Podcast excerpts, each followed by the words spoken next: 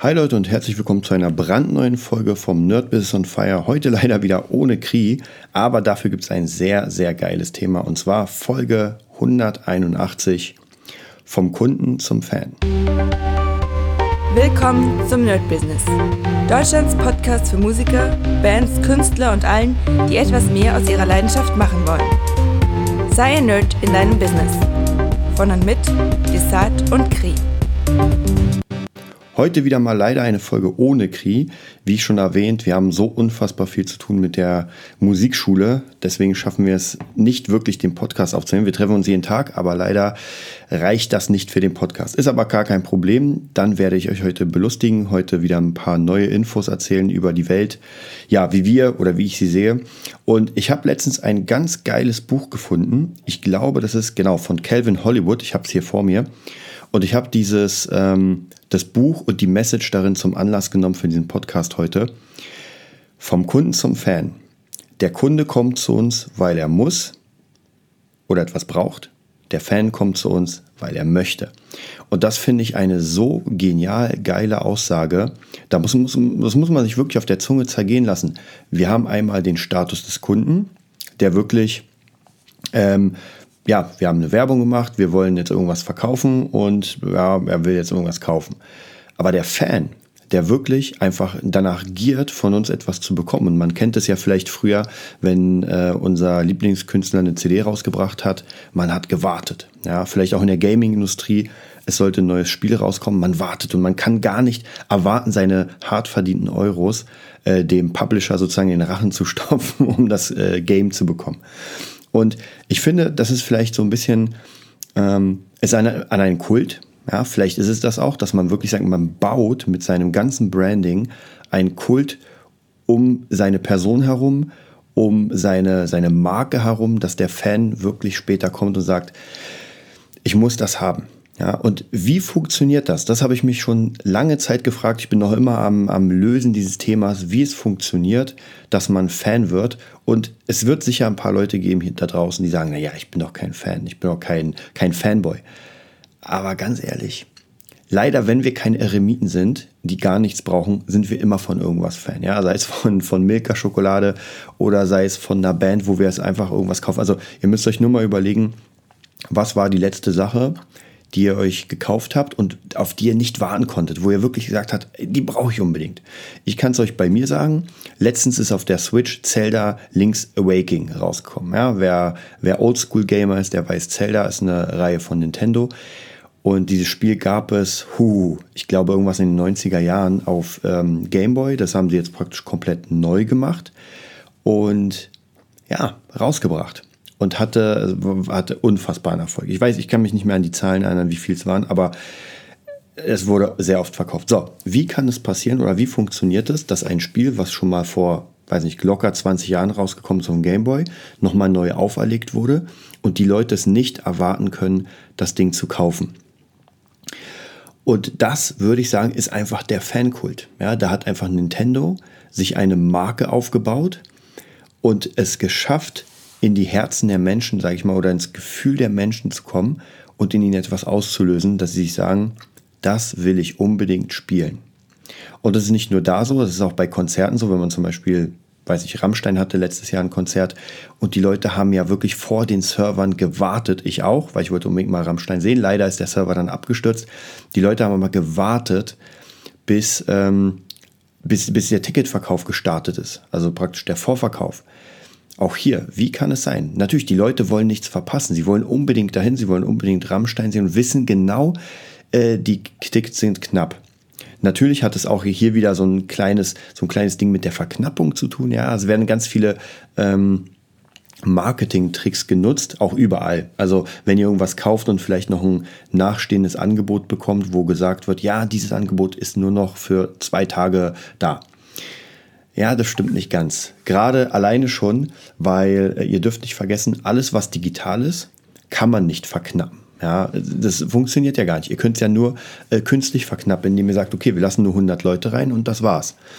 Hm, alles, was gemacht wird, alles, was praktisch eine Produktion braucht, da kann ich mir schon vorstellen, da kann es wirklich sein, okay, da kann man es verknappen, weil man sagt, ey, Äh, zum Beispiel das neue iPhone kann einfach nicht so oft gebaut werden. Ich kann mich noch erinnern an die Nintendo Switch. Sie kam raus. Es war eine Riesenkampagne, auch hier wieder. Wie macht man, wie baut man so einen Kult auf? Ja, der Pre-Sale oder der Pre-Pre-Sale. Ähm, auch sehr gern als Beispiel genommen. Ich weiß nicht, ob ihr es noch wisst. Ich glaube, es war das iPhone 6 oder 7. Da hat zufällig ein Mitarbeiter von Apple den Prototypen in der Bar liegen lassen, aus Versehen. Und zufällig hat ein Blogger, der sich mit, Technik beschäftigt, das Ding gefunden. Ja, also mehr Zufälle gibt es, glaube ich. Ich glaube, ganz ehrlich, Leute, wenn ihr ein iPhone findet, ja, nehmen wir mal an, ihr findet jetzt gerade in der Bar ein iPhone. So, was macht ihr damit? Ihr werdet ganz sicher nicht sagen, oh mein Gott, das ist ja das äh, brandneue iPhone, was es noch gar nicht auf dem Markt gibt. Das muss ich sofort auseinandernehmen, muss es testen, muss einen Blog darüber schreiben. Also ihr seht, wie lächerlich das ist. Das bedeutet, es war schon so ein Pre-Pre-Sale, dass man schon mal anteasert, okay, dieses iPhone kommt raus. Und jetzt müsst ihr aber, bevor ihr sowas macht, diese Pre-Pre-Sale, müsst ihr natürlich eine Marke aufgebaut haben, weil es bringt euch gar nichts, wenn ihr jetzt praktisch komplett unbekannt seid und zufällig euer Mixtape irgendwo in der Bahn liegen lasst. Also ihr könnt euch schon vorstellen, was da passiert. Das wird, das wird die Putzfrau holen und in den Müll kloppen. Also deswegen, das muss schon erstens geplant sein und zweitens muss man schon irgendwie einen Namen haben, einen Rang haben, damit es funktioniert. Und ja, wie baut man sich diesen Feldenkult auf? Ich bin ja gerade mit Friedrich Kallendorf am Arbeiten. Der eine oder andere weiß auch aus den My Business Folgen. Und wir bauen gerade unfassbar viele Songs. Also ganz viel. Ich bin gerade auch heute nach dem Podcast werde ich mich ransetzen, wieder einen neuen Song zu bauen. Und er baut einen Fankult um sich, weil er eine Kunstfigur schafft. Das heißt, man kann ein Kunstprodukt erschaffen, man kann aber auch eine Figur erschaffen. Das heißt, das ist man dann nicht selbst. Also man sollte schon vielleicht doch ein paar Charakterzüge haben, sonst wird es schwierig, eine Kunstfigur aufzubauen. Aber man, man baut praktisch für eine bestimmte Zielgruppe, die man auch kennt, wo man genau weiß, aha, diese Zielgruppe will das konsumieren. Ganz einfach. Gerade hier in Berlin, ich glaube auch komplett in Deutschland ist Capital Bra zum Beispiel der Rapper, der Autotune-Rapper gerade extrem bekannt und egal wo er spielt, ist alles ausverkauft. Egal wo er ist, äh, die Leute stürmen den Palast, um Autogramme und Selfies mit ihm zu haben. Ja, auch hier, wie baut man seinen Kult auf? Wie funktioniert sowas? Meistens, muss ich euch ganz ehrlich sagen, ist so ein Kult ähm, künstlich aufgebaut. Früher war es so, man hat äh, etwas gemacht, und das hat man einfach lange gemacht und dann hat es funktioniert. Und da gibt es noch immer Beispiele, das kann auch jetzt noch funktionieren, aber die meisten Sachen, die jetzt gerade so richtig durch die Decke starten, auch Beispiel hier Billie Eilish vielleicht, wer sie kennt, mittlerweile durch unseren Podcast müssten der eine oder andere müsste sie kennen. Es ist genauso, das ist, ähm, die Wahrscheinlichkeit ist einfach sehr groß, dass da ein Mädel genommen wurde mit 15 oder 14 und aufgebaut wurde, weil ihre Eltern zufällig in der äh, Medienindustrie spielen und äh, die sehr viele Bekannte haben. Und da hat man sich einfach gesagt, okay, wir brauchen jetzt mal einen neuen Superstar. Wie macht man das am besten? Man hat sehr viele Connections. Und es ist auch nur komplett logisch. Also man braucht sich da auch gar nicht irgendwie, man braucht nicht sauer sein und sagen, hm, das ist ja unfair, dass man mich nicht nimmt und sie. Na klar, Sie hat die Eltern, sie hat die Connections, sie hat auch die Stimme, das muss man auch ganz klar sagen. Es ist jetzt nicht jemand, der, der irgendjemand ist, der einfach eine schlechte Stimme hat und die man ändert. Also das ist zum Beispiel auch eine Sache, wenn ihr in irgendetwas was erreichen wollt, dann müsst ihr sowieso in eurem Bereich gut sein. Und das hatten wir schon öfter, dieses Thema, weil wenn ihr nicht gut seid, dann werden keine Profis mit euch arbeiten. Außer ihr habt unfassbar viel Geld. Es kann natürlich auch sein, dass ihr jemanden bezahlt und dann einfach, äh, weil er euch hilft. Oder zur Not äh, schickt euch raus aus dem Studio, holt die richtige Sängerin oder den richtigen Sänger, der singt dann ein und man sagt, na gut, ich habe die jetzt mal ganz leise reingemischt. Das kann natürlich auch sein. Aber standardmäßig, ihr müsst einfach gut sein in dem, was ihr macht. Ansonsten habt ihr sehr, sehr wenig Chancen, da rauszukommen oder praktisch irgendwie was zu reißen.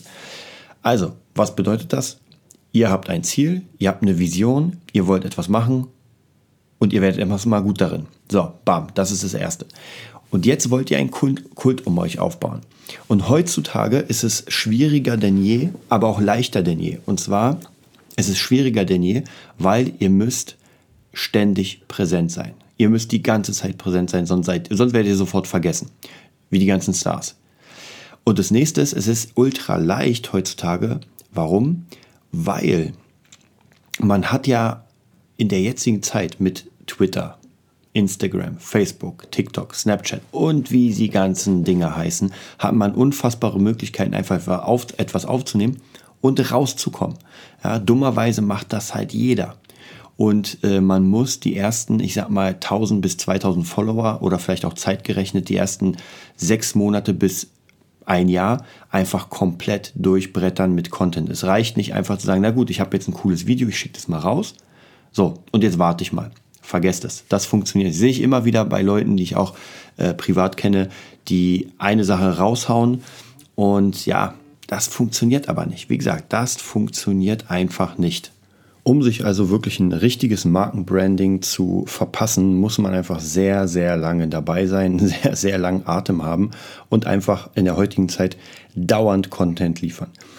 Ähm, und das ist natürlich, darf man nicht vergessen, es ist Selbstständigkeit. Ja, auch hier muss ich sagen, nochmal als Zwischending, das habe ich schon öfter im äh, My Business erwähnt, man muss sich einfach weiterbilden. Also egal ob äh, Marke aufbauen, ob Vertriebsführung, ob Verkaufen, das hatte ich auch letztens schon gesagt, Verkaufen ist einfach so ein unfassbar wichtiger Bereich. Das ist eigentlich vielleicht sogar, ehrlich gesagt, der wichtigste, weil wenn ich mich nicht verkaufe, und das sehe ich gerade in meiner Branche, in der Musikbranche, extrem krass. Und da kann sich jeder mal, wer gerade zuhört, also wer in der Musikbranche ist, kann sich ja selbst mal angucken. Jetzt, ich bin jetzt nicht so der Sparer, muss ich auch zugeben, aber wie viel hat man sich beiseite gelegt? Ja? Wie, wie alt ist man? Ja? Wird man denn äh, die Arbeit, die man jetzt macht, noch mit 50, 60, 70 machen wollen, müssen?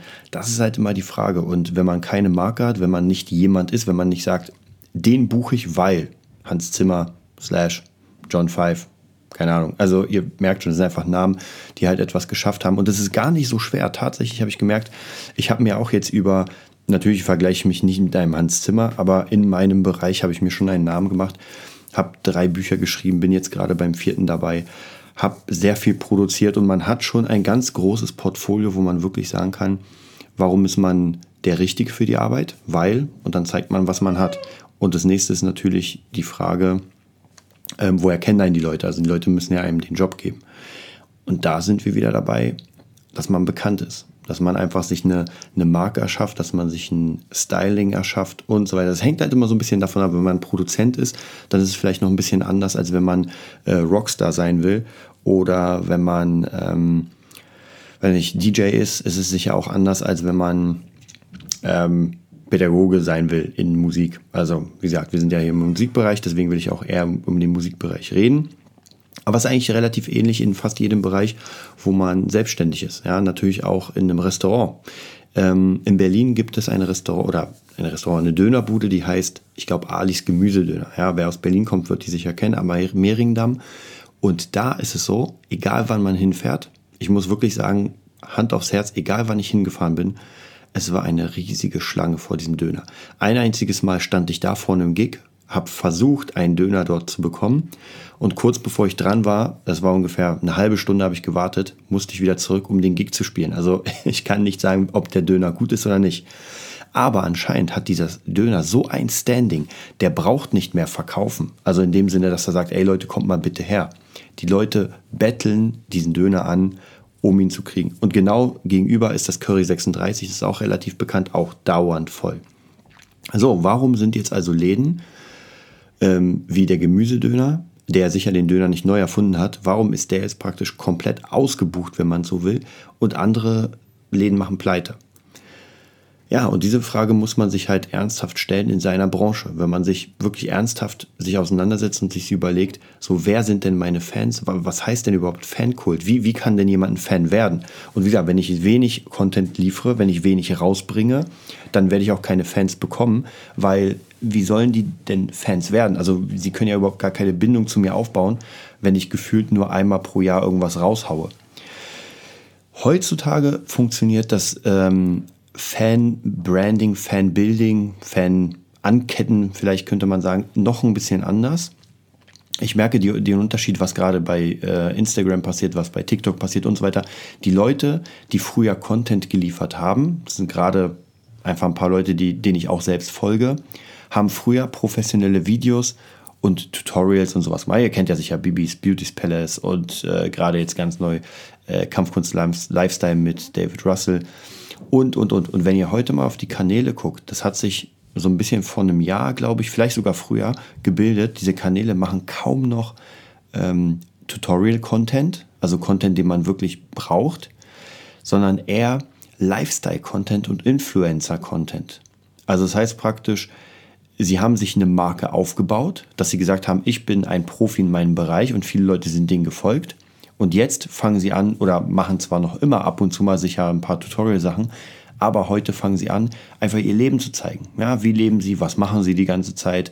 Natürlich immer schon in diesem Rahmen von dem, was sie machen. Also praktisch ein Musiker, der, äh, weiß ich, Klaviertutorials gemacht hat, wird jetzt, kann natürlich sein, aber wird vielleicht unwahrscheinlich äh, einfach zeigen, wie er im Urlaub ist und da gerade seinen Urlaub macht. Also es wird bei den meisten zumindest ein bisschen was in ihrer eigenen Branche, ähm, was sie machen. Ja, und was heißt das für uns? Wie schaffen wir das? Ich glaube noch immer, dass der Weg genau der gleiche sein wird und ist, dass man praktisch erstmal das, was man kann, rausbringt und damit seine Fans sammelt, weil das funktioniert auch noch immer. Also egal, ob ich Produzent bin oder äh, Musiker oder irgendwas, ich bringe einfach ohne Ende Content raus. Die Leute konsumieren, die, die Leute sehen mich und dann kann ich immer zwischendurch so ein paar ja, Zwischensachen machen. Ich sage, okay, jetzt zeige ich mal, wie ich gerade Backstage bin. Ja, dann zeige ich mal, wie ich mit meiner Band esse. Dann zeige ich mal, wie ich mit jemandem aufnehme und so weiter. Und so praktisch wird man einfach viel, viel interessanter für die Leute, ähm, weil sie, weil sie, weil man nahbarer wird, könnte ich würde ich sagen.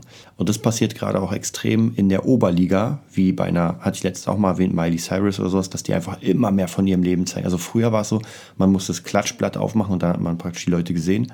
Heutzutage ist es komplett anders. Man geht auf Instagram und sieht sofort, was Miley Cyrus ist, in was sie sich kleidet, was sie nachts anhat und so weiter und so weiter. Also ihr seht, die ganzen Stars haben das auch für sich schon entdeckt.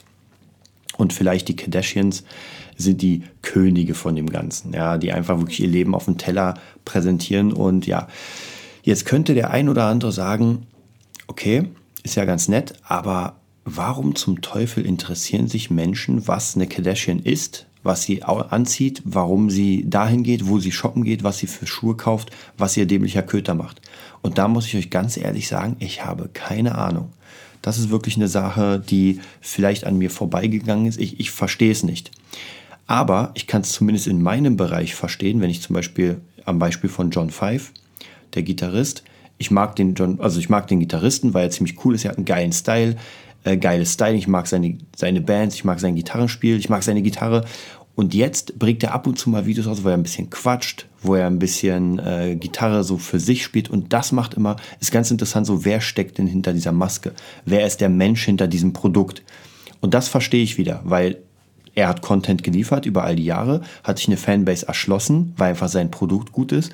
Und jetzt fängt er an zu zeigen, wer ist das überhaupt hinter dem Produkt. Ganz interessant. Es gibt ähm, sicher Marken, ähm, die, die sowas nicht brauchen. Ja, es gibt bestimmte Marken, zum Beispiel McDonalds. Ja. McDonalds, ehrlich gesagt, hätte ich The Founder nicht gesehen im Film, wüsste ich gar nicht, wer McDonalds ist, wer es gemacht hat. Ja, als Kind dachte ich, McDonalds gehört Ronald McDonald. Aber ist mir vollkommen egal. Das heißt, das ist eine Marke, die einfach bestimmte Dinge vorschiebt, wie ein Ronald McDonald oder ihr M-Zeichen und das war's. Und dann gibt es wieder andere Leute, wie Valensina, ich kann mich noch erinnern, äh, wie hieß der Dittmeier, glaube ich, und der hatte mal gesagt, damit, nee, oder nee, das war Hip, genau, das war Hip, äh, dafür stehe ich mit meinem Namen.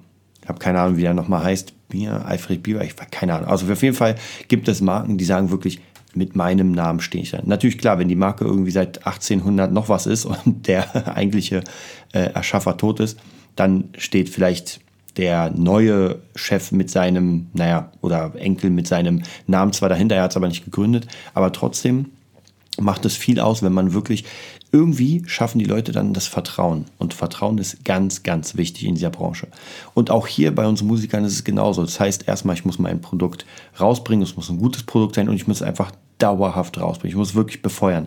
Mittlerweile mache ich es ganz oft so, dass ich mit Leuten, mit denen ich produziere, gerade Friedrich Kallendorf ist das beste Beispiel, dass ich sage, ey, wir müssen einfach dauerhaft raushauen. Und die Qualität muss erstmal gar nicht so gut sein, ja, weil wir müssen eh unseren Style finden und da ist wirklich Quantität vor Qualität. Wir hauen einfach raus, die Qualität wird mit dem Stück für Stück sowieso besser und irgendwann werden wir unsere Qualität gefunden haben. Aber am Anfang ist es schwierig. Das heißt, man haut raus, es interessiert keinen, dann haut man den nächsten Track raus, es interessiert wieder keinen.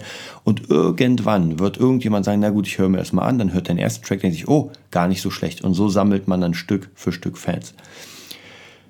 Jetzt bin ich mit ein paar Leuten dabei, wieder die andere Richtung ziehen. Erstmal sagt man, produziert hochwertigen Content und bewirbt den extrem krass. Das heißt, man hat eine Kunst, Künstlerin, eine Kunstfigur, man erstellt sie sich und jetzt macht man einen geilen Track, macht dafür ein geiles Video und das wird überall promoted. Also praktisch nicht so, dass man sagt, okay, ich habe einen Track, hau ihn raus und der nächste kommt, sondern wirklich man sagt, jetzt dieses halbe Jahr promote ich überall diesen Track, ich versuche ihn in den Film reinzubekommen, ich versuche ihn ins Radio reinzubekommen, ich versuche ihn bei Spotify zu pushen. Also wirklich dieses eine Baby geht nach oben.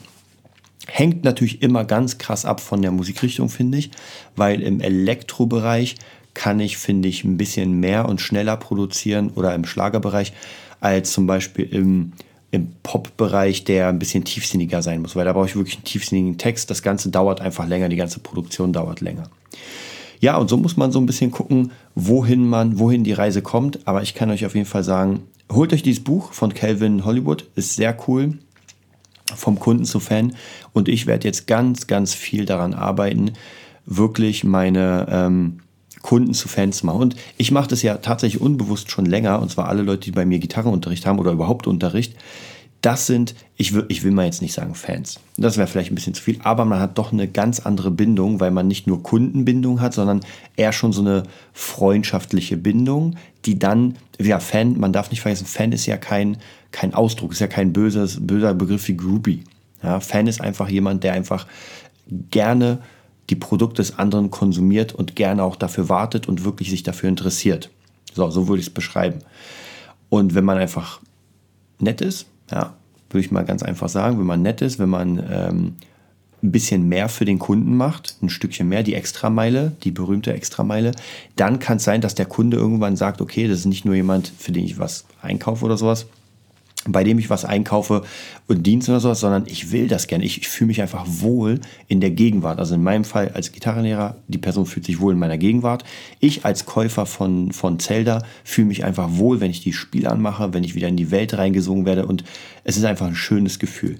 Und vielleicht zum Abschluss nochmal zu sagen, ihr müsst einfach dem Kunden ein schönes Gefühl geben, egal mit was, was ihr macht, ob es ein Restaurant ist, das Essen, das Ambiente, ein Song, äh, Unterricht, vollkommen egal. Es muss ein schönes Gefühl sein und dann habt ihr ihn an der Angel, würde ich sagen. Ja, das war es auch heute von meiner One-Man-Folge. Ist, finde ich, eine sehr wichtige Folge. Also ich hoffe auf jeden Fall, ihr hört die euch vielleicht öfter an oder holt euch zumindest dieses Buch.